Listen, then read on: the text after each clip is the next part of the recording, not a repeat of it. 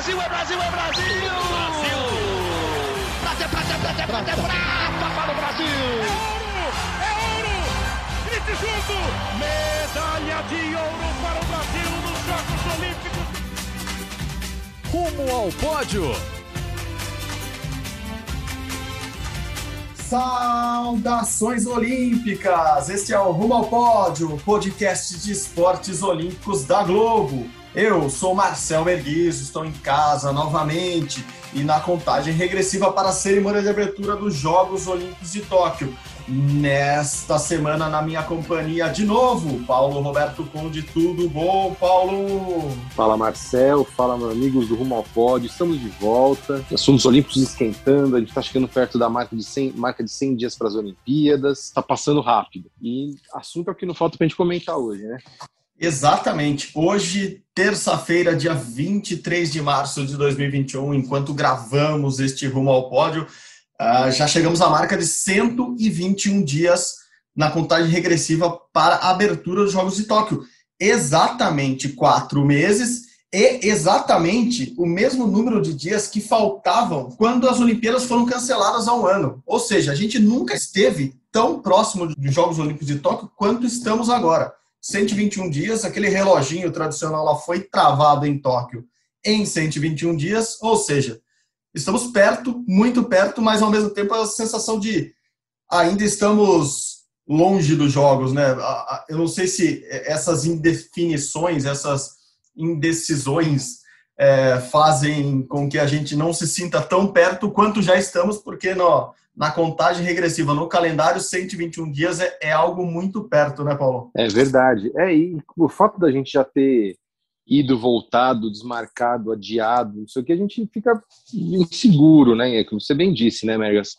E o lado de que, assim, houve uma melhora nos números aí na Europa, nos Estados Unidos e tal, mas a gente, assim, a gente sabe o quanto essa doença é traiçoeira, ela pode, sei lá, voltar, a gente tá andando meio pisando em ovos com ela, né? Então, mas vamos lá, vamos trabalhar como se fosse rolar normalmente a Olimpíada, que é o que o Comitê Olímpico Internacional e os organizadores lá do Japão estão fazendo a gente acreditar que está tudo correndo bem dentro de um certo controle. Enfim, vamos ver. Vamos ver como é que isso se desenrola nesses próximos aí quatro meses, né? Sim, perfeito. E se a gente não pode, pode parar, imagine os atletas que estão cada vez mais próximos, cada vez mais perto dessa. Alguns estreia nos Jogos Olímpicos, alguns em busca da segunda, terceira medalha, enfim, tem para todos os gostos, mas todo atleta tem uma planificação, tem um planejamento ali, e, e essa confusão, essa indefinição é, deve fazer muito mal, mais para a cabeça deles do que para o corpo, porque para o corpo eu sei que eles se cuidam muito bem. E por falar em atletas, nesta semana tivemos mais dois atletas que se classificaram, e a gente vai começar falando deles hoje no Rumo ao Pódio. O primeiro deles é o Felipe Vu, do tiro. Felipe, que foi medalhista de prata na Rio 2016, foi o primeiro medalhista da Rio 2016, até surpreendendo muita gente. Muitos prognósticos não levavam em conta a medalha do, do Felipe Vu naquela, naquela, naquela estreia nos Jogos Olímpicos do Rio. E o Felipe desde então, vinha fazendo uma campanha muito ruim. Assim, ele não, não fazia um ciclo tão bom quanto se esperava de alguém que era medalhista olímpico. E, de repente, na virada, no adiamento dos jogos, na virada do ano, na volta das competições, o Felipe foi muito bem na Índia e conseguiu a classificação na pistola de 10 metros. Ele foi quarto colocado na Copa do Mundo de Nova Delhi, com isso subiu muito no ranking e agora está classificado. Ele foi o atleta de número 196 do Brasil classificado. É surpreendente essa vaga do, do Vu, né, Paulo? Porque ele não vinha numa campanha muito boa. Assim, muita gente dava ele como fora da Olimpíada de Tóquio já, principalmente até o ano passado. Esse adiamento fez com que muita coisa no ranking mudasse e na definição do ranking, que foi totalmente encurtado por causa da, da pandemia, o Vu conseguiu, em uma boa campanha, garantir a vaga em Tóquio. Pois é, é engraçado isso que você falou, né, Megas? É, é, a, o adiamento da Olimpíada prejudicou muita gente que vinha num ciclo olímpico bom, né, que vinha aí de resultados bons em campeonatos mundiais, Copas do Mundo e afins. Só que abriu, né, uma, um, abriu um horizonte para quem não estava tão bem, ou então, de repente, até o, o caso do Vuk, praticamente estava é, sem chance de ir para Tóquio, né? E, e, aí, de repente, tem uma, essa, essa, essa mudança aí brusca de, de rota e ele consegue a vaga. É, enfim, até engraçado, né? Porque o Felipe foi a primeira medalha do Brasil no Rio, primeira medalha do tiro brasileiro em 96 anos, lembrando, né, fazendo um apanhadinho histórico rápido, que as primeiras medalhas olímpicas do Brasil vieram no tiro esportivo em 1920, na Antuérpia, e assim, meio que parecia que ele ia ser um. Ele ia despontar, né? Ah, não, agora o Brasil vai ter um cara assim, que nem o Isaquias na canoagem, uhum. vai ter um cara aí no tiro que vai ser. E ele não conseguiu manter. É enfim, não quero nem entrar no, no, nos méritos, no, na, na, assim, nas análises mais profundas, porque eu não tenho nem conhecimento para dizer o que, que aconteceu com ele, nem nada. Mas, enfim, é, ele consegue aí meio que no apagar das luzes, nas últimas tentativas dessa vaga, e é isso, ele já foi medalhista olímpico uma vez, ele já sabe mais ou menos como que é. Pode até ser uma surpresa aí para o Brasil, é uma coisa talvez que não fosse nem contada na Olimpíada, é difícil, sem dúvida, mas a gente tem que respeitar o histórico dele. É, e assim, a gente pode replicar o exemplo do Felipe Vu para outras situações também, né? Gente que não vinha tão bem é, e conseguiu, assim, é, enfim, dar uma.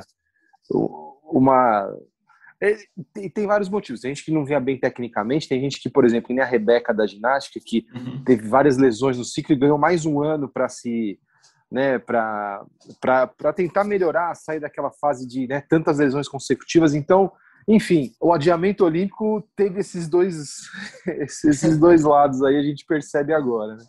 Assim, é, só corrigindo uma informação, ele foi em décimo lugar, não em quarto. É, eu estava com quatro na cabeça, que ele chegou a ficar em quarto na competição, e olha o salto que ele deu no ranking por causa de uma competição. Ele chegou lá na Índia, na Copa do Mundo da, de Nova Delhi na 79 colocação do ranking olímpico, 79. E a vaga estava praticamente fora, ele precisava de, uma, de, um, de, um, resultado muito, muito bom na competição. Essa, esse resultado que ele fez, esse, esse quarto lugar, desculpa, que ele fez, transformou, levou ele para a décima posição do ranking olímpico. Então ele subiu 69 posições do ranking olímpico em apenas uma disputa, e essa era a última disputa para conseguir a vaga. Então, olha que curioso o salto que ele deu em uma competição, e talvez tenha a ver muito com isso que você está falando. É, mais do que os atletas subirem ou descerem de nível, esse um ano praticamente sem competição em esporte algum, ou na maioria dos esportes, faz com que você perca a comparação, né? Você perde aquele aquele panorama geral que você tem quando vão acontecendo campeonatos regionais, campeonatos continentais, campeonatos nacionais, campeonatos mundiais, então você está acompanhando os seus adversários. Como a gente não via o VU competindo há muito tempo, e como, assim, o VU também, imagino eu, não via os outros atletas competindo há muito tempo, você perde um pouco esse, esse panorama mais amplo de como estão as competições. E lembrando que o tiro esportivo é, é um esporte que você pode praticar em casa, assim, se você tiver um, um corredor grande, largo em casa com equipamentos atuais, você com, consegue com, competir, não, é, consegue competir também, mas consegue treinar num, num, num, isolamento que, que era o que a pandemia permitia nesse momento. Então, esse, esse salto do Felipe Vu é, é, surpreendente, sim, e é daqueles casos de, de atleta que está praticamente fora da Olimpíada e de repente ele entra na Olimpíada e tem chance de ganhar medalha, assim, não não dá para duvidar, mas acho que a pandemia vai fazer isso isso com muita gente ainda nos próximos meses, com todos os pré-olímpicos voltando, a gente pode ter mais surpresas ainda, porque um ano sem acompanhar é, adversários, rivais e competições pelo mundo pode podem esse ano pode fazer com que muitas surpresas aconteçam ainda. Concordo com você 100%. O caso do handball foi parecido, né? O handball brasileiro tinha perdido para o Chile em 2019 no PAN né, problemas na confederação, como a gente falou semana passada, e de repente essa pausa, é, esse adiamento pode ter surtido algum efeito positivo, a gente não sabe, né, alguma coisa favorável. E, e eu acho que é só realmente a gente, enfim, eu tô falando muito enfim hoje, não, preciso parar com isso. É, a gente pensa, a gente tem que esperar um pouco para ver o que acontece, mas vão, vão ocorrer várias seletivas nos próximos próximas semanas, meses aí que vão, claro, nos dar uma luz melhor. Por exemplo, tem a seletiva da natação agora em abril, na brasileira, né? E tem, na verdade, tem várias seletivas mundiais da natação, tem seletivas de atletismo, tem seletivas. O judô vai fechar a lista agora em maio. E a gente provavelmente vai se vai deparar com nomes aí que ou, ou a gente dava meio como fora carta fora do baralho ou vão ser surpresas, gente chegando aí, porque afinal de contas era gente que, sei lá, era muito jovem, imatura, claro, não competiu nesse um ano de pandemia, mas, né, é um ano a mais para você treinar, é um ano a mais para você, enfim, evoluir de inúmeras maneiras. Então, acho que a gente pode ter mais situações parecidas com essa, Megas. É, foi o que aconteceu um pouco com, com o Felipe Bardi, do atletismo, atleta do, do 100 e 200 metros rasos, é, metros rasos, ou 100, 200 metros, né, são, é, do atletismo, ele, ele foi muito bem no final do ano, quando a gente teve o Troféu Brasil, que foi o retorno das competições é, nacionais de, de, alta performance, e, e, era um cara que a gente não, não dava muita atenção, porque ele tinha passado os dois últimos anos machucado, contundido, se recuperando de lesão, então é, ele conseguiu fazer uma planificação, se é que é essa palavra que os preparadores físicos usam atualmente, é, dos seus treinamentos, mesmo em casa, mesmo isolado. E quando voltou, voltou bem e foi o homem mais rápido do Brasil em 2020.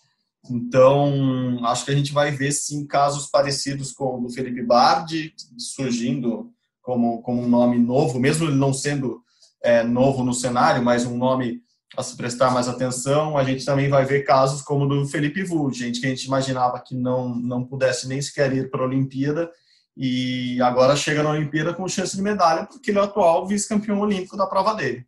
Então, são, são alguns, a gente falou de poucos poucos dias, poucas semanas pela frente, são quatro meses para a gente prestar muita atenção nessas surpresas e acho que a gente vai, vai ter mais sim. Quem não foi surpresa nesse final de semana mas confirmou sua vaga. Todo mundo achava que já estava confirmada a vaga dela, mas ainda não estava. Foi a Nathalie Morhausen, é, da esgrima, ela que é atual campeã mundial de espada, ela ganhou o Campeonato Mundial em 2019 e nesse final de semana ocorreu a Copa do Mundo de Espada lá em Kazan, na Rússia. Na Rússia, ela caiu nas oitavas de final, ficou em nono, mas foi o suficiente para garantir a vaga dela na Olimpíada. Ela que já era vice é, do ranking mundial, Agora confirma, porque ela, ela fica como a melhor das Américas, então já está garantida nos Jogos Olímpicos. E a Nathalie é outro caso, como do Felipe Vu. Chega como favoritaça, como, como, como o nosso querido Guilherme Costa diz? Não, mas chega com ótimas chances de conquistar uma medalha? Sim. Então é alguém para a gente prestar muita atenção. A Nathalie conquistou a vaga nesse final de semana. Ela já vinha imaginando que essa vaga seria conquistada, mesmo porque ela estava muito bem ranqueada, mas é mais uma atleta para a gente prestar muita atenção em Tóquio, porque tem chance de conquistar medalha na espada feminina. Não, a Nathalie eu acho que é o contrário do, do Felipe Vu, né? Porque a Nathalie ela foi bem no Rio, ela teve o melhor resultado da esgrima brasileira em Olimpíadas, né? Tô certo? Eu acho que uhum. salvo engano. Sim, né? sim, sim. E, e assim, ela melhorou no ciclo seguinte, né? Ela foi campeã mundial, ela ficou entre as melhores um bom, um bom tempo. Mas aí, no caso dela, eu acho que é o, é o, é o avesso, né?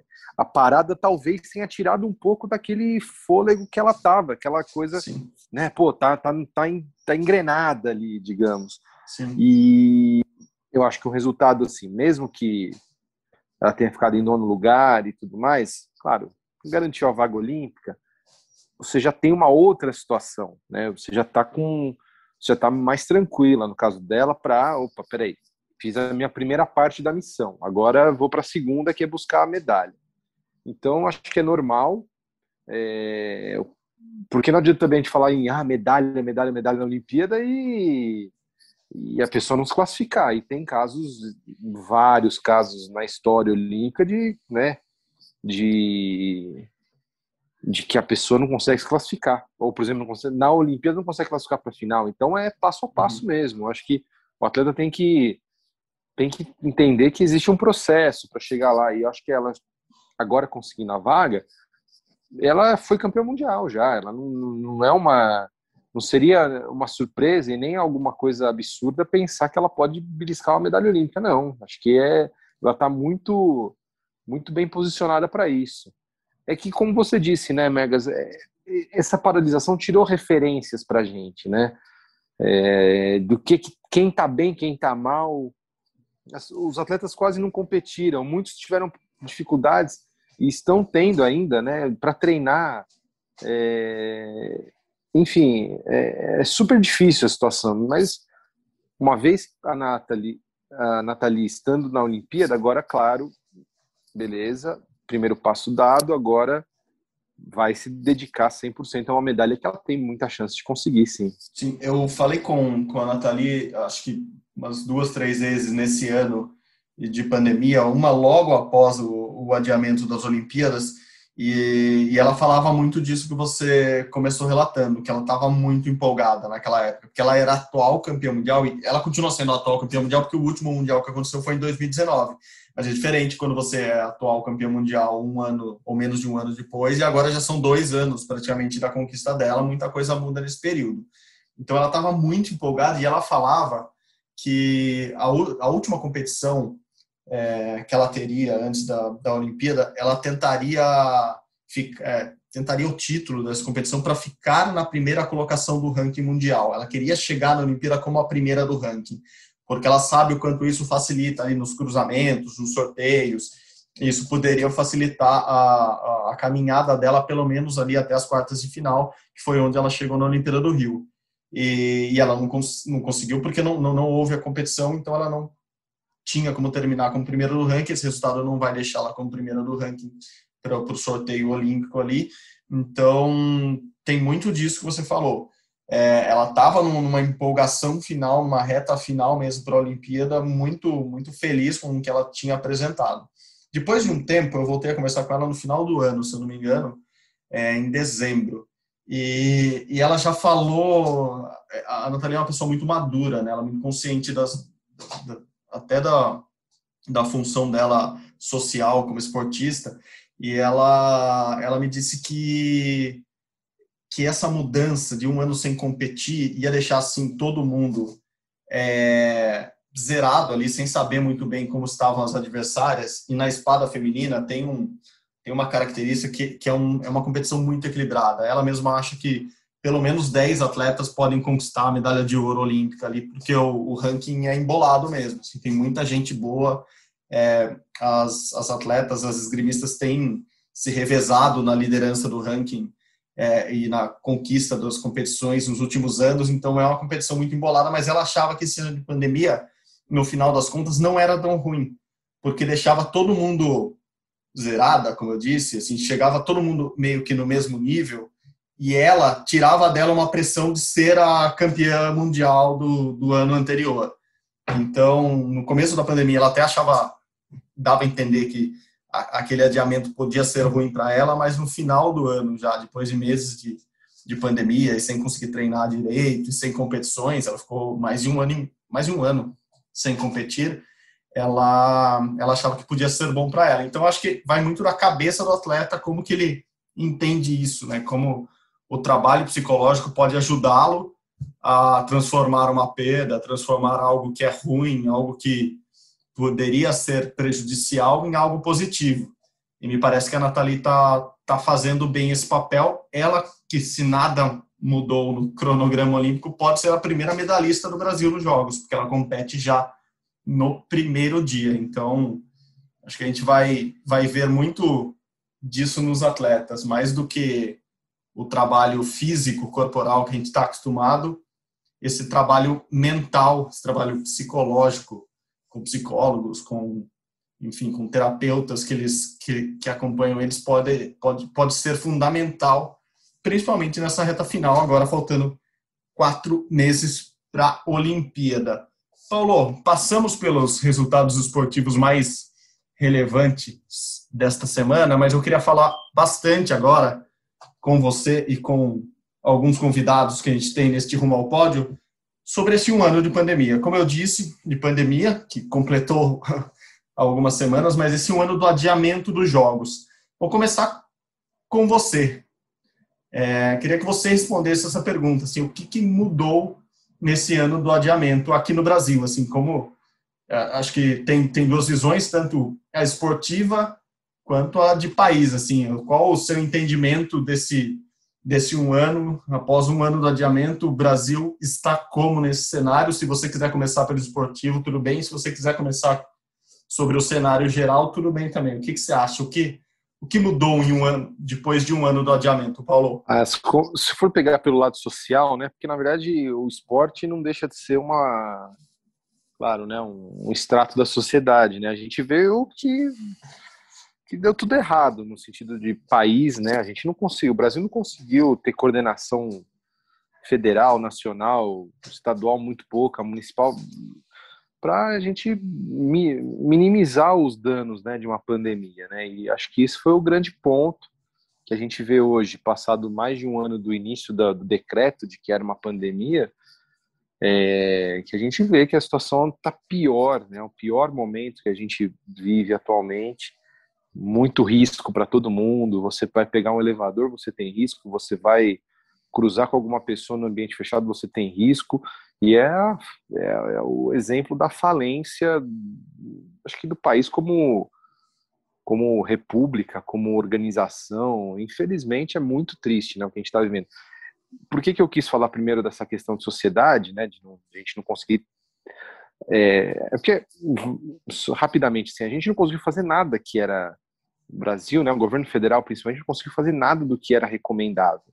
Não conseguiu testar, não conseguiu é, monitorar contato, não conseguiu comprar vacina antes, não conseguiu é, conscientizar as pessoas da importância e da, da, da, gravidade da pandemia, não conseguiu é, ajudar empresas e pessoas, porque, claro, você pede para as pessoas ficarem em casa, você tem que ajudar né, o, o, Reino Unido, a Inglaterra, eles estão há mais de um ano, o governo bancando as pessoas para ficarem em casa, pagando folha de pagamento de empresa e afins, né? Não, não é que as pessoas estão em casa e está tudo certo. Não, existe uma, uma estrutura por trás para manter as pessoas em casa. Ah, mas isso vai acabar a economia. Como se a economia brasileira não tivesse sendo em colapso também, né? Porque não adianta você querer que as pessoas vão viver a vida normalmente num período desse comecei pelo lado social para chegar no esporte. O esporte não vai ser diferente, né? A gente vê. Quando aumentam as restrições, as instalações esportivas fecham. O brasileiro está impedido de entrar em vários, quase todos os países do mundo. É, narramos aqui nos últimos rumo, rumo ao pódio, nas últimas edições, a dificuldade tem sido para os brasileiros irem para pré-olímpico, irem para competições no exterior, porque é, o Brasil está realmente no olho do furacão agora, é variante, é descontrole da pandemia e tudo mais. E o esporte, ele, na verdade, ele é, uma, ele é uma parcela da nossa vida normal, né? Então é isso, né? Em termos de resultados, a gente viu muito pouco, né? O Brasil, competi, Brasil competiu pouco, né? De uma certa maneira. É, não teve grandes eventos para a gente ter parâmetros bons, né? Então a gente viu alguns torneios, o pessoal que foi para a Missão Europa competiu aqui ali e tudo mais, mas o fato é que a gente não teve essa não teve essa noção de como está a delegação brasileira agora. O que, que a gente pode esperar? Se antes da pandemia a ideia era superar a campanha dos Jogos do Rio, hoje isso, assim, a gente está andando no escuro, né? Tá num, num, tem um terreno bem bem complicado aí de você fazer alguma análise, porque as referências mudaram. Quem estava bem, como a gente falou, agora não sabe se está mais tão bem. Quem estava mal, tem o caso do Felipe Vu, bem, claro, evidente, né? Mas a gente não sabe ainda, então é um grande buraco negro que a gente vive. Não, não, não vejo outra explicação. Socialmente, esportivamente, porque eles não são dissociados, a gente está no meio de um buraco negro aí, não sabendo como é que vai ser participação olímpica, não sabemos como é que, como é que a gente vai sair dessa. É, a situação é muito complicada mesmo. Sim, não, perfeito, perfeito. Acho que a, a, análise, eu vou na mesma linha tua, eu acho que não tem como dissociar uma coisa da outra. Se, se, se o esporte, que é, que é menos importante diante, diante da, da saúde das pessoas, é, não está bem no país é muito porque a gente não conseguiu controlar, não conseguiu fazer as coisas corretamente desde o início, quando a gente É, é óbvio que a gente não, não gosta de ser o comentarista de, de, de resultado aqui. Depois de um ano, a gente consegue ver que se a gente tivesse feito de verdade um lockdown, e a gente sempre falou aqui que o que a gente fazia aqui no Brasil não era nem perto do fechamento ou da, das restrições que deviam ser feitas como foram feitas em, em, na maior parte do, do, dos países civilizados ou os países que têm um governo democrático no mundo. A gente não conseguiu alcançar essa, essa, esse controle da pandemia no Brasil em nenhum momento. E, e, o pior é que depois de um ano a gente está no pior momento da pandemia, com atingindo quase 300 milhões, 300 mil mortes desculpa, 300 mil mortes, uma marca triste que a gente deve deve alcançar nos próximos dias ou nas próximas horas aqui no país, sendo o país que mais que mais mata, porque é, é um descontrole mesmo, como você disse, do governo federal que devia coordenar essa essa essa essa ação contra o vírus a favor da da população e não conseguiu, então a gente se tornou o país que mais mata no momento. É, nessa terça-feira, a gente pode passar de novo a casa dos, dos 3 mil mortos num, num, só dia, em 24 horas, o que é um terror para quem mora aqui, para quem vive aqui, e claro, isso se reflete no esporte. Os atletas novamente não estão conseguindo treinar, é, novamente estão cheios de restrições, não conseguem alguns ir para campeonatos importantes. A gente tem um exemplo da, do Campeonato Pan-Americano de, de mountain bike, que vai ser em Porto Rico nesta nas próximas semanas e o Brasil não consegue mandar seus atletas para lá. O Brasil que tem o, o Henrique Avancini como líder do ranking mundial, ele não pode ir para lá. Vai ter que ficar treinando em Teresópolis, na casa dele, no quintal dele, na pista dele, porque o Brasil não pode entrar, os brasileiros não podem entrar em muitos países hoje.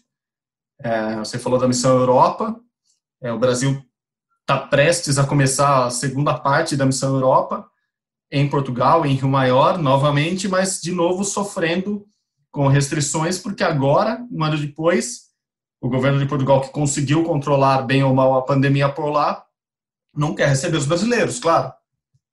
É, COB, governo de Portugal, Comitê Olímpico Português estão negociando isso, mas, por exemplo, o atletismo talvez só consiga entrar em Portugal para treinar de novo porque está nos Estados Unidos, treinando lá em Chula Vista. Então, é tudo muito triste porque a gente vai ficando isolado do mundo nesse combate. A gente já vacinou cerca de 12 milhões de pessoas com a primeira dose, mas é muito pouco para o tamanho do, do Brasil, um país com mais de 220 milhões de habitantes, talvez, hoje. Então, é triste. A gente está falando, e pela primeira vez de verdade, pela primeira vez, eu acho que a gente pode sim ser prejudicado na preparação para os Jogos Olímpicos. É, nesse um ano, eu fiquei muito com a sensação de que todo mundo ia ser prejudicado no menor ou maior proporção. Alguns países conseguiriam é, trancar seus atletas em algum, alguns lugares e treinar treiná-los melhor ou de uma maneira melhor ou pior, mas neste momento eu sinto que os brasileiros vão sofrer mais que atletas dos principais países do mundo, os principais países do mundo, quando eu digo esses que vão brigar por mais medalhas nos Jogos Olímpicos. É triste, mas me parece que essa é a nossa situação hoje. Bom, eu falei que ia ter mais convidados aqui. Eu, a gente vai fazer um giro, então, pelo mundo com nossos correspondentes, correspondentes da Rede Globo, da TV Globo, pelo mundo. Vamos começar por Carlos Gil, que está lá na capital olímpica, na capital japonesa. Carlos Gil, correspondente da Globo em Tóquio. Diga lá, Gil, traga a sua opinião e as suas informações para a gente, por favor. Seja bem-vindo ao Rumo ao Pódio novamente, Gil. Salve, amigos do Rumo ao Pódio. Um grande prazer participar novamente. Antes da gente falar sobre o tema principal, né, um ano de adiamento, queria falar um pouquinho sobre a decisão dessa semana de proibição de torcedores do exterior, da entrada deles no Japão para assistir aos Jogos. Essa foi uma decisão que atende a um desejo da opinião pública japonesa, que estava muito preocupada com a possibilidade de turistas trazerem variantes do vírus e gerarem um colapso da saúde durante os Jogos Olímpicos. E foi uma decisão dos japoneses, não foi unânime entre os comitês olímpico internacional e paralímpico. muito em função dos patrocinadores. A gente sabe que quem banca a festa, primeiramente, são os direitos de transmissão de televisão. Segundo recurso vem das empresas patrocinadoras. Essas empresas ganham ingressos de cortesia ou a venda de ingressos também é feita para atender a parceiros, a fornecedores, enfim. Quem banca a festa também quer fazer parte dela. Há também o lado dos atletas, né? parentes dos atletas que viriam, isso não está decidido. Podem ser abertas algumas exceções, mas serão poucas se essas exceções serão abertas. A gente lembra também que esse veto não se aplica à imprensa e também não se aplica ao pessoal operacional, né? Muitos estrangeiros que vêm de fora para trabalhar na instalação das arenas, enfim. Os voluntários, essa é uma questão que vai ser decidida um pouco mais para frente, mas a imprensa local aqui japonesa já diz que provavelmente voluntários estrangeiros também serão barrados. Essa decisão de não receber turistas estrangeiros gera um impacto econômico, obviamente, porque são 630 mil ingressos que serão. Uh, os valores serão devolvidos, né, serão reembolsados. 600 mil dos Jogos Olímpicos, 30 mil dos Paralímpicos que já tinham sido vendidos no exterior. E também não sabemos ainda quantas pessoas poderão estar dentro dos estádios, ginásios, arenas. Essa decisão vai sair em abril, mas provavelmente não será a ocupação de 100%. Isso, obviamente, também gera é, uma perda financeira, fora as perdas do turismo. Né? Tóquio recebeu em 2019 mais de 30 milhões de visitantes, em 2020 quase zero, 2021 quase zero. Os Jogos Olímpicos trariam essa esperança de recuperação econômica da hotelaria, do comércio, dos restaurantes. Bom, falando agora especificamente um ano do adiamento, se a situação aqui em Tóquio é melhor ou pior, numericamente falando, hoje ela é pior, porque em 24 de março do ano passado, eh, a Organização Mundial da Saúde tinha acabado de declarar né, o coronavírus uma pandemia. Uh, o Japão, durante o mês de fevereiro, basicamente os casos estavam restritos àquele navio de cruzeiro, que estava ancorado em Yokohama, aqui perto de Tóquio. Os casos começavam a se espalhar pelo Japão, começavam a se espalhar pelo mundo. No Brasil, uh, havia sido notificado o primeiro caso, talvez duas semanas antes. Mas esse potencial de espalhar sem ter algo para combater, ou seja, uma vacina, acabou gerando essa decisão de adiamento. Agora, embora os números, em número de infectados, né, é, e obviamente de mortos, porque esses números foram sendo acumulados ao longo de um ano, o Japão esteja numa situação numericamente pior, mas existe uma perspectiva de melhora que não havia há um ano. Né? Ou seja, é, vacinação, embora também aqui no Japão esteja muito devagar, só com os profissionais da saúde. O mês de abril é muito decisivo, porque a vacina começou a ser produzida, uma vacina começou a ser produzida, da AstraZeneca aqui, o Japão já tem a vacina da Pfizer, que já está sendo aplicada, e está para autorizar também o uso da Moderna, enfim. Há, haverá mais opções de vacinas, e a ideia é que abril, maio, essa vacinação realmente deslanche aqui no Japão, como está deslanchando em outros países do mundo, como nos Estados Unidos, por exemplo. A gente não pode levar o Brasil como padrão, porque realmente o Brasil hoje está eh, muito atrasado em relação a outras nações. Mas, sob esse ponto de vista, claro, a situação é melhor porque você tem no horizonte né, a perspectiva de, de uma vacinação e de uma condição um pouco melhor. Agora, sem dúvida nenhuma, é aquilo que a gente vem falando desde sempre, né? São os Jogos Olímpicos que vão ser diferentes do ponto de vista da arquibancada, da, é, do torcedor, da participação da população e também para os atletas, porque é, várias modalidades estão fazendo os seus pré-olímpicos, as suas classificatórias em, em, modelos muito distintos, né? O levantamento de peso está para fazer é, classificatório online, ou seja, uma coisa né, impensável uh, tempos atrás. Agora o, o, Japão também vai receber classificatórias aqui dos saltos, da maratona aquática, e nem vai ser em Tóquio, vai ser em Fukuoka, né, que é palco do Mundial de Esportes Aquáticos no ano que vem. Enfim, está tudo uh, muito diferente na preparação dos atletas. Isso, na minha opinião, vai ter um impacto direto nos desempenhos, não tem como, né? Mas para os atletas também que esperaram tanto tempo, é, parece que a opinião é quase que geral de que ó, melhor ter uma Olimpíada diferente do que não ter nenhuma. Né? Vamos ver. É, essa é a perspectiva né, de algo diferente. Vamos ver se o público japonês começa a se empolgar um pouco mais com a chegada da data. Né? Daqui a pouquinho teremos aí 100 dias para os Jogos, em, em abril, dia 14 de abril. É, começa o revezamento da tocha agora, dia 25 é, também com uma série de restrições, sem público no início, é, com as autoridades pedindo que as pessoas evitem ir às ruas, evitem aglomerações. Algumas celebridades até já desistiram de, de conduzir a tocha, né, de correr com a tocha pelo país. Mas essa é, essa é a situação de momento. Né? É, as Olimpíadas e Paralimpíadas é, se segurando ali num fio de esperança é, mas parece que, que vão acontecer. Né? Acho que nesse momento, aquele fantasma do cancelamento é, parece estar um pouco mais distante e o cenário é de Jogos Olímpicos e Paralímpicos acontecendo de forma muito diferente. Grande abraço a todos e até uma próxima. Bom, Paulo, o... vamos, vamos falar um pouco de Tóquio, que tem, tem novidades, né? O Gil já, já falou aí da restrição aos torcedores estrangeiros, né?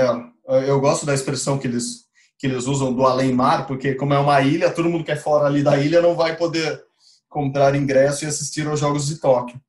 É, os residentes em Tóquio, em Tóquio, no Japão, poderão comprar os ingressos e assistir. E mais uma restrição que pintou nas últimas horas é, são dos voluntários estrangeiros, né? É, são cerca de 80 mil voluntários hoje, se eu não me engano, para os Jogos Olímpicos de Tóquio, mas sem torcedores vindo de fora do Japão, obviamente daria para reduzir esse número de voluntários. Muitos voluntários servem, é, trabalham nisso, né, na recepção dos, dos torcedores.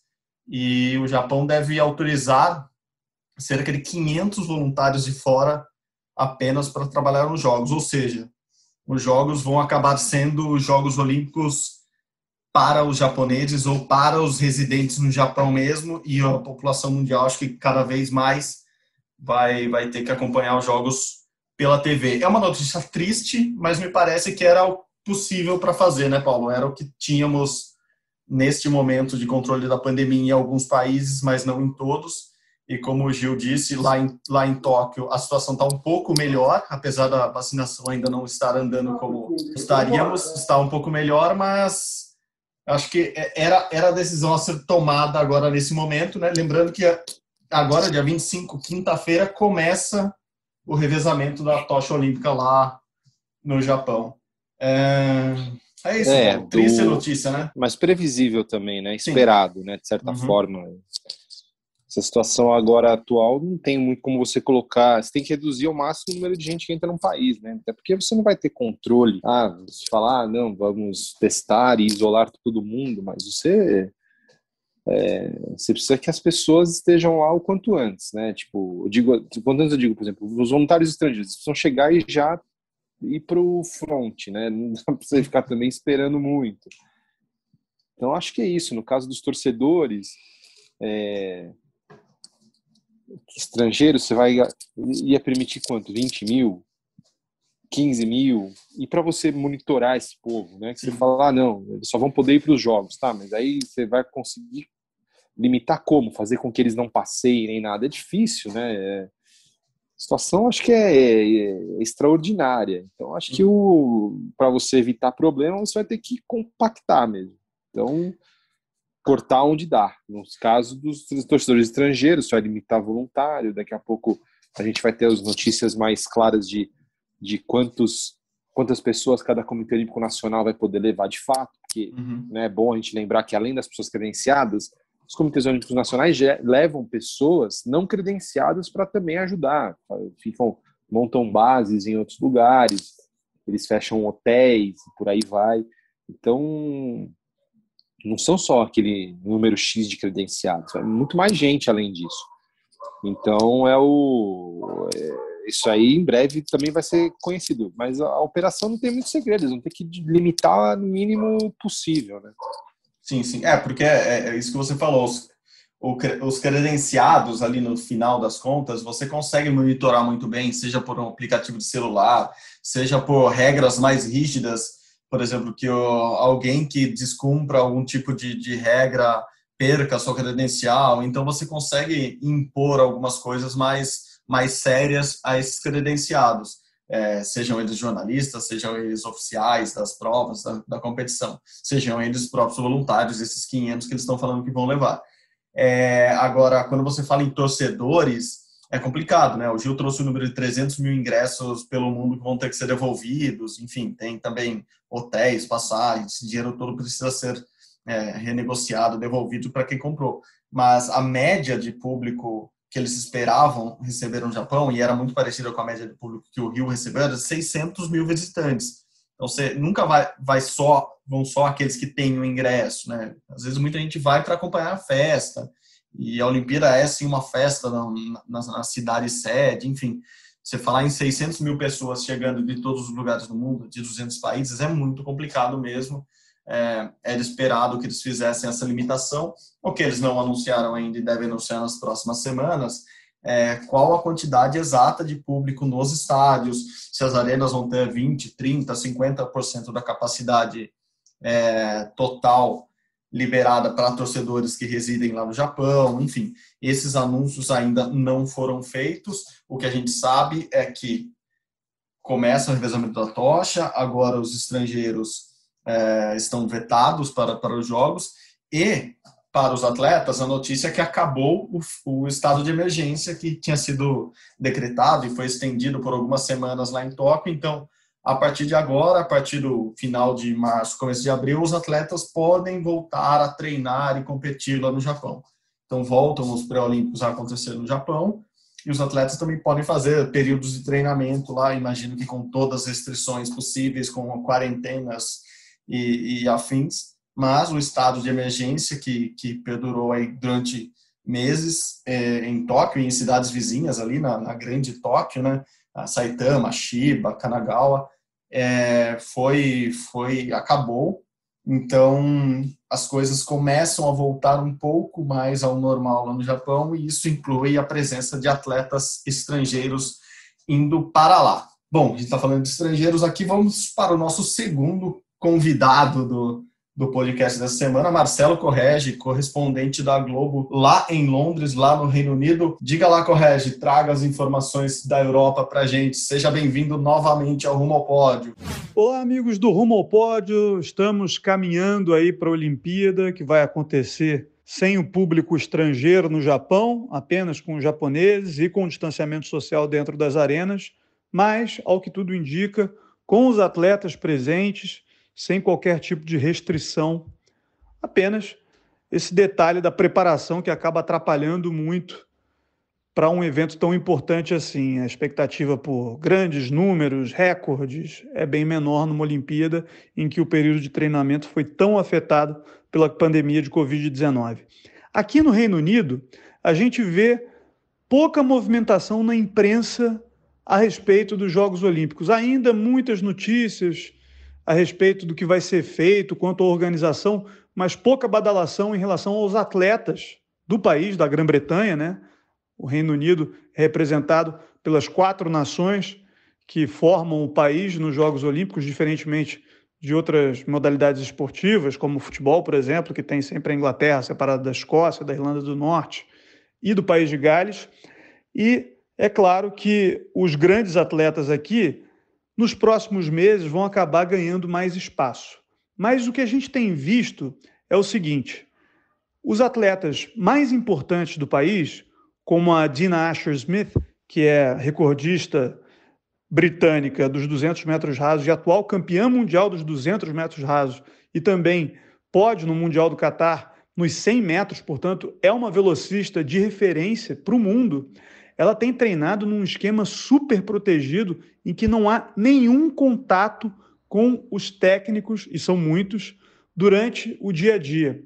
A gente viu algumas imagens recentemente, ela publica bastante coisa nas redes sociais também, dos treinos que acontecem em altíssimo nível, mas com toda a equipe técnica bem distante, sem sequer encostar na atleta, tamanho medo que ela tem de contrair coronavírus, não pela idade. A Dina tem 25 anos de idade, teoricamente não sofreria tanto com o coronavírus, mas porque isso, num universo em que a pequena vantagem faz muita diferença para o resultado final, pode ser algo que derrube um atleta de alto nível, mesmo com toda a preparação que o corpo dele tem.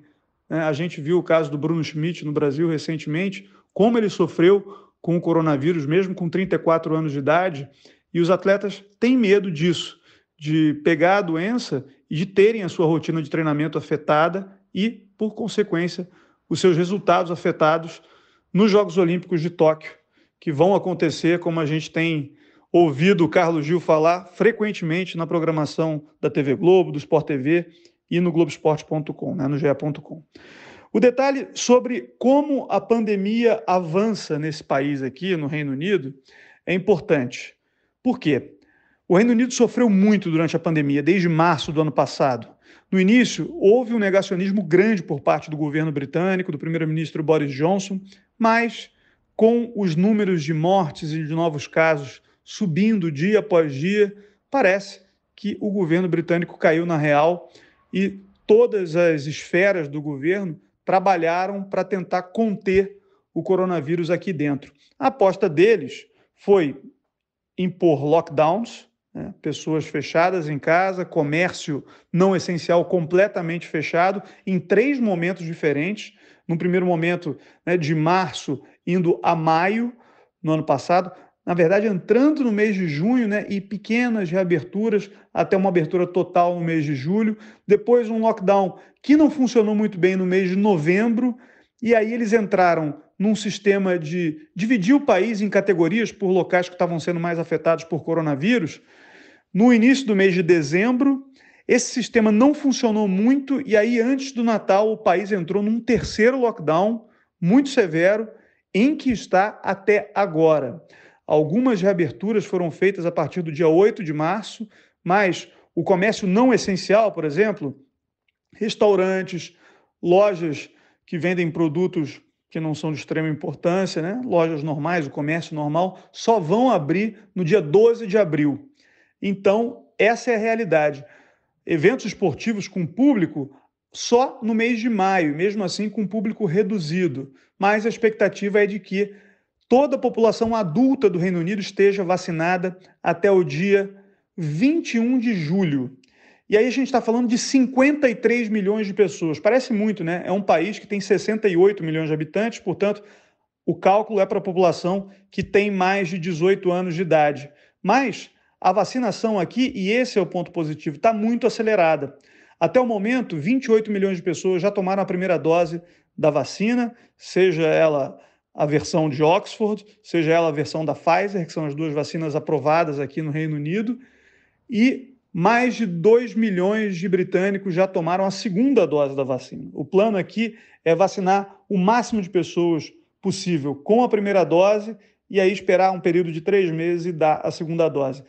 Sendo assim, a gente sabe que até a abertura dos Jogos Olímpicos, no dia 23 de julho, toda a população adulta britânica já estará vacinada. E aí, de repente, eles nem vão precisar daquela vacina chinesa oferecida pelo governo chinês para os atletas que vão disputar os Jogos Olímpicos, porque basicamente todos os atletas olímpicos britânicos são adultos, têm mais de 18 anos e vão receber essa vacina pelo próprio governo britânico sem furar fila, sem acontecer nada de diferente. Portanto, é ainda um momento difícil aqui que se vive, mas, ao mesmo tempo, a perspectiva para o futuro a médio prazo, antes da Olimpíada, é muito boa, com a população britânica vacinada e eu espero estar vacinado até lá também, certamente. Eu tenho 39 anos, já estou aí na faixa, devo receber minha vacina dentro de um, dois meses no máximo. É isso, amigos. Um abraço a todos e segue o podcast. Estou acompanhando. Bom, Paulo, é isso. Correge até traz exemplos de atletas treinando já de uma maneira diferenciada. Claro, eu imagino que eu sempre é, é, é brincadeira, mas não é, né? Assim, imagino que a Rússia esteja treinando em lugares fechados seus atletas, a, a Alemanha, que é uma potência também, esteja é, com, tenha confinado atletas, esteja treinando muito bem suas equipes para as Olimpíadas. A gente viu aí no Reino Unido também, o Reino Unido que, como bem disse, bem lembrou o Correge, um país que começou mal no controle da pandemia, mas tomou aquele, aquele susto e hoje é, parece ser uma das, das nações que está melhor controlando, apesar de muitos casos ainda, é, com a vacinação andando. E como ele disse, acho que esse ponto vai ser importante nos próximos meses, é, vacinando toda a população adulta, ou seja, vacinando todos os atletas. Então, a vacina pode sim ser um, um diferencial na, na preparação final, nessa reta final dos atletas rumo ao Tóquio. Ah, com certeza, é fundamental. A gente vê que o governo britânico começou com um discurso negacionista, mas teve que mudar, porque não, o negacionismo não vai fazer a pandemia parar. Você varrer para baixo do tapete não vai mudar, não vai mudar os números nem nada. Eles mudaram aí bastante tempo, por sinal, né? É, o primeiro país começou a vacinar, eles foram muito rápidos nas, nas medidas, eles decretaram lockdown na hora que viram que a variante deles detectada lá no Reino Unido estava saindo de controle. é, eles, eles fizeram a coisa certa depois, né? A gente não conseguiu fazer isso, está longe, né, na verdade. E eles tiveram um recorde mínimo de mortes, se não me engano, a gente está gravando na terça, na segunda, foram 17 no dia né? O que você, o que prova que, né, você fazendo um bom controle as coisas funcionam. Mas enquanto a gente continuar nessa pegada negacionista aqui, o governo federal, principalmente, né, na figura do presidente Jair Bolsonaro, a gente só vai ladeira abaixo. Sim, é, é um, é um combo ali, né, de controle, testagem, vacinação que a gente é, se não está totalmente perdido, a gente demorou muito para tomar essas ações. No caso de testagem, é, é ridículo o que a gente fez aqui no Brasil, ou o que a gente não fez, né? Então, Claro que isso, essa conta, uma hora chega e chega para todo mundo. A gente está falando muito de Olimpíada aqui porque é o nosso assunto principal, mas chega para todo mundo. Estamos perdendo vidas, não, não só perdendo medalhas olímpicas.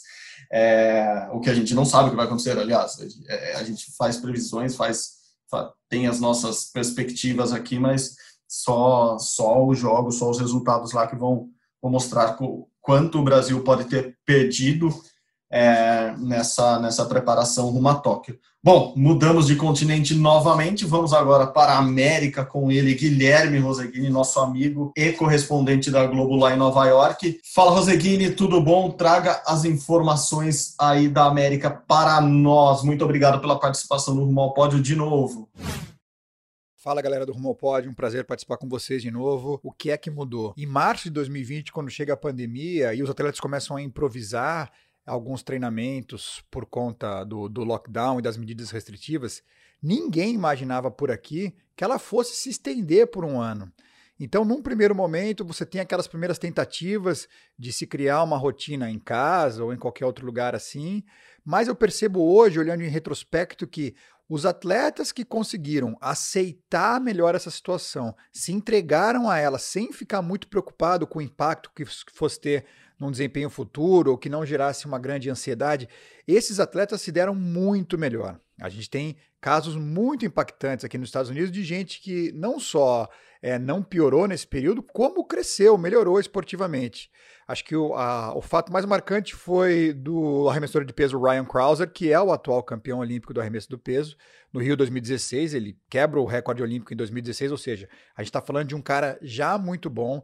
Ele percebe que a coisa não vai se encaminhar do jeito que, que ele gostaria para 2020, com o cenário de pandemia, organiza um sistema de treinos muito eficiente em casa, é, a garagem vira academia, o quintal ele constrói uma plataforma para poder arremessar no quintal. E como, conforme a pandemia vai se estendendo e essa questão das restrições não vai arrefecendo, ele começa a perceber: opa, vou mudar meu treinamento então. Então ele estica o período de treinamento de base dele, dando uma, uma, uma recuperação maior para o corpo, trabalhando melhor fundamentos. E isso começa a dar resultado. O segundo semestre do ano passado ele volta a competir, já volta a competir muito bem, e nesse ano, logo no primeiro arremesso, em fevereiro, quebra o recorde mundial indoor. São exemplos de gente que conseguiu se adaptar a, a esse ano inteiro de pandemia de uma forma que o, o, resultado esportivo não ficou muito comprometido. Essa discussão sempre foi muito grande. Será que os atletas vão conseguir competir em Tóquio? Como é que vai cair em termos de desempenho? Como é que eles vão fazer? E o que a gente vê é que muita gente conseguiu se manter bem. Não estou falando que essas pessoas ficaram felizes ou se deram bem na pandemia, porque ninguém se deu bem na pandemia. Obviamente que ninguém queria estar nessa situação, mas conseguiram tirar dessa situação o melhor cenário possível, conseguiram tirar algum proveito. Alifid Tuliamuk, a maratonista que conseguiu vaga, que ganhou aqui a seletiva é, da maratona, por exemplo, buscou uma satisfação pessoal diferente. As maratonas foram interrompidas, as grandes maratonas do, do, do, segundo semestre, ela não tinha o que competir. Ela falou: opa, se eu vou ficar um tempo afastada, vou realizar um outro sonho. E ela engravidou, virou mãe, calculou direitinho o tempo ali, falou: olha, se a gente conseguir engravidar aqui, eu consigo disputar a prova olímpica em Tóquio 2021 e já vou ser mamãe. Então, deu tudo certo para ela. Filhota nasceu, já retomou os treinos, vai disputar Tóquio.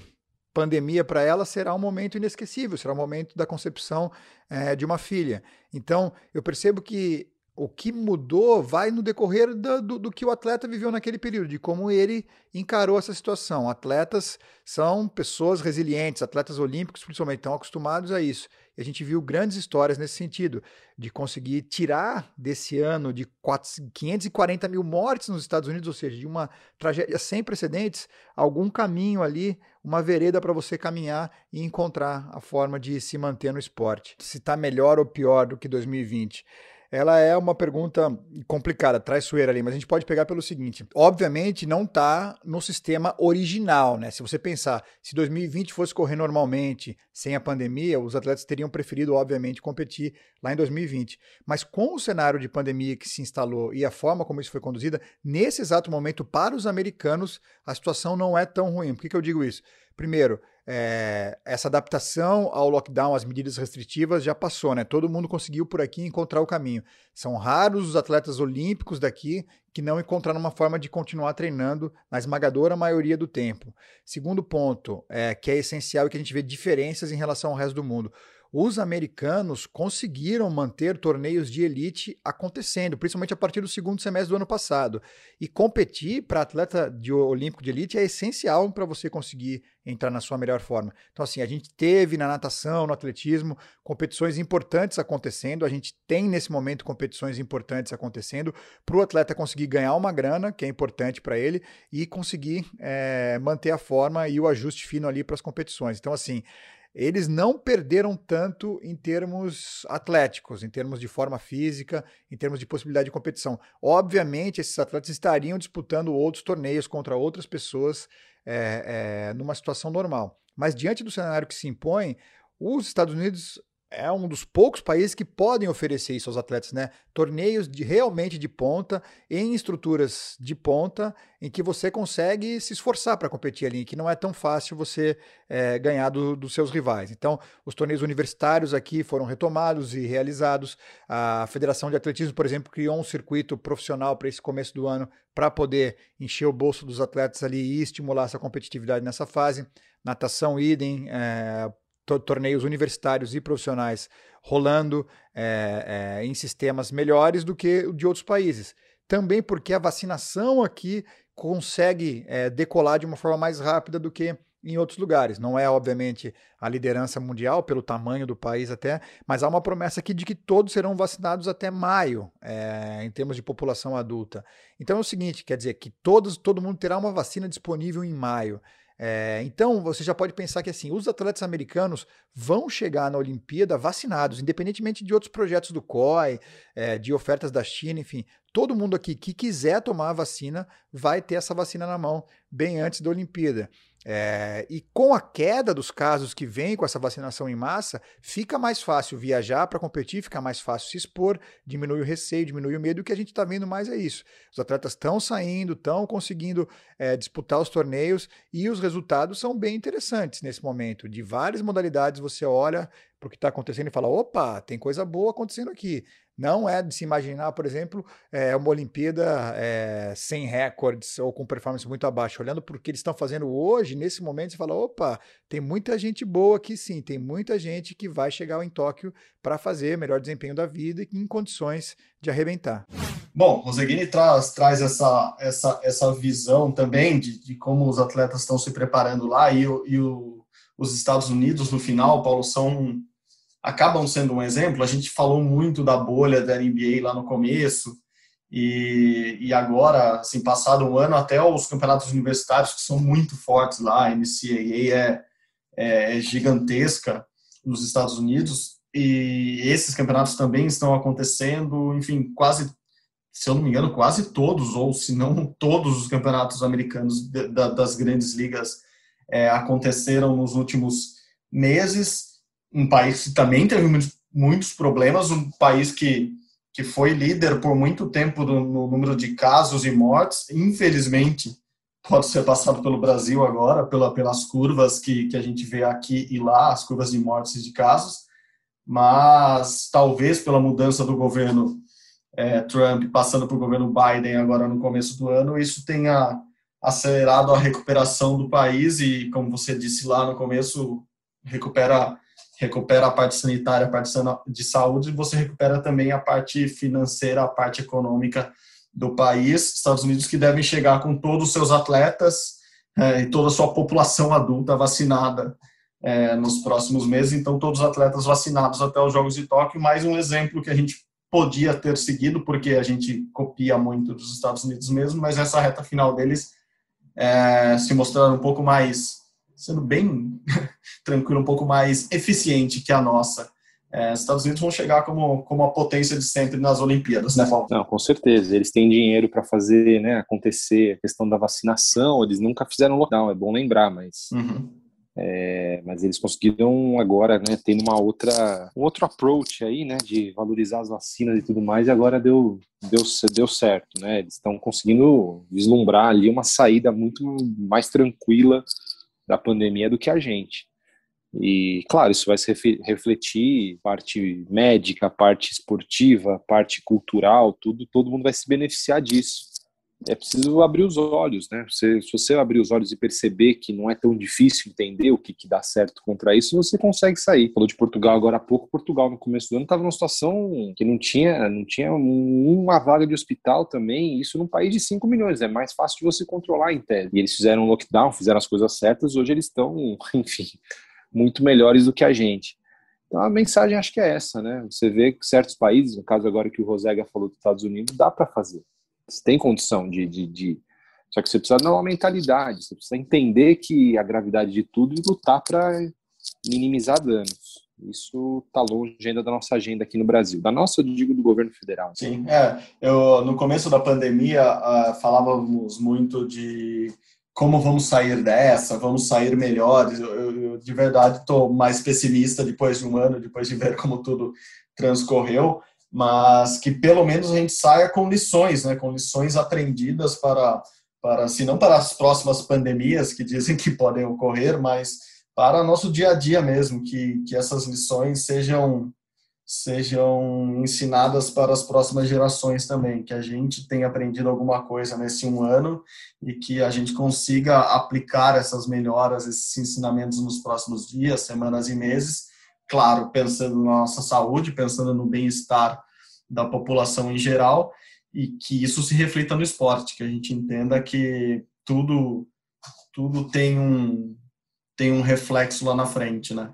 É, é isso, acho que é essa a mensagem que a gente consegue deixar no, no final desse Rumo ao Pódio, que é um Rumo ao Pódio especial, porque é um Rumo ao Pódio que fala do depois de um ano de pandemia, a gente está um ano gravando de casa, a gente é, não se encontra mais, a gente sente saudade dos amigos, sente saudade é, do convívio diário, sente saudade das nossas é, produções, reportagens, viagens e afins, mas estamos tentando aqui fazer a nossa pequena parte nessa engrenagem toda, é, seja com mensagens positivas quando a gente fala é, de competições esportivas e fala da realização dos Jogos Olímpicos, que a gente espera que seja que seja um, um marco mesmo para a humanidade, um marco de virada ali para todo mundo, mas também a gente tem que trazer esses lados que muitas vezes não são tão positivos e, e são negativos de verdade para nós, mas que são alguns tapas nas, na, na cara que a gente precisa levar ou precisa dar para acordar muitas vezes.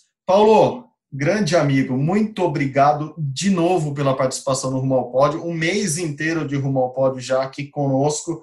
Na semana que vem, Guilherme Costa, o outro produtor deste podcast, está enfim de volta das férias de seis meses que ele tirou, é, que vem lá de 2020 e emendou com 2021. Guilherme Costa estará de volta, mas Paulo está sempre convidado, sempre com todas as portas e janelinhas abertas aqui para entrar a hora que quiser e fazer parte desse podcast que a gente gosta tanto. Paulo, muito obrigado novamente pela participação. Valeu, amigo. Eu que agradeço. Valeu, amigos. Obrigado aos ouvintes também que me aturaram esse mês aí. É, de vez em quando eu dou umas aparecidas aí, vim encher vocês, mas é sempre uma honra. Um abraço uma... grande aí para todo mundo. Fiquem, fiquem bem, saúde, cuidem-se. Você também fiquem bem, fiquem bem aí na casa de vocês, fique bem você, de saúde de corpo e mente.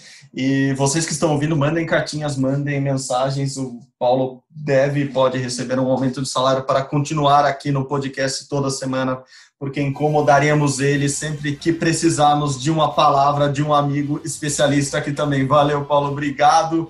E novamente eu agradeço a nossa edição, que é de Leonardo Bianchi e Bruno Palamin, a coordenação de Rafael Barros e a gerência de André Amaral. Agradeço a todos vocês que escutam o nosso podcast, compartilham nas redes sociais e nos fazem ter ânimo para vir aqui toda semana comentar sobre o esporte olímpico brasileiro e internacional.